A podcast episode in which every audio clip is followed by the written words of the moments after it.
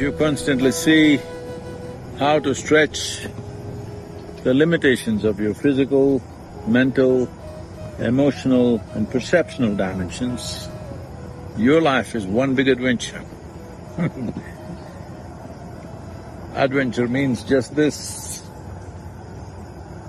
that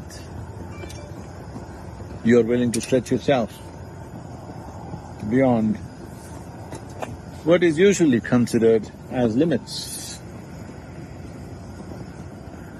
Adventure means it is a zero-sum game.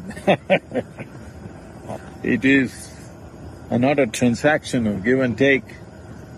It is not a venture where you're looking for returns on investment.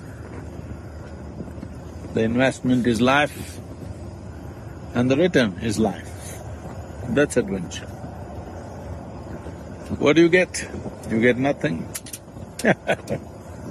but if you're not adventurous with every aspect of your life, in your body, in the ways of your mind, emotions, and above all, perception, if you're not adventurous, well, you will be like an unhatched egg, an unblossomed flower, an unripened fruit.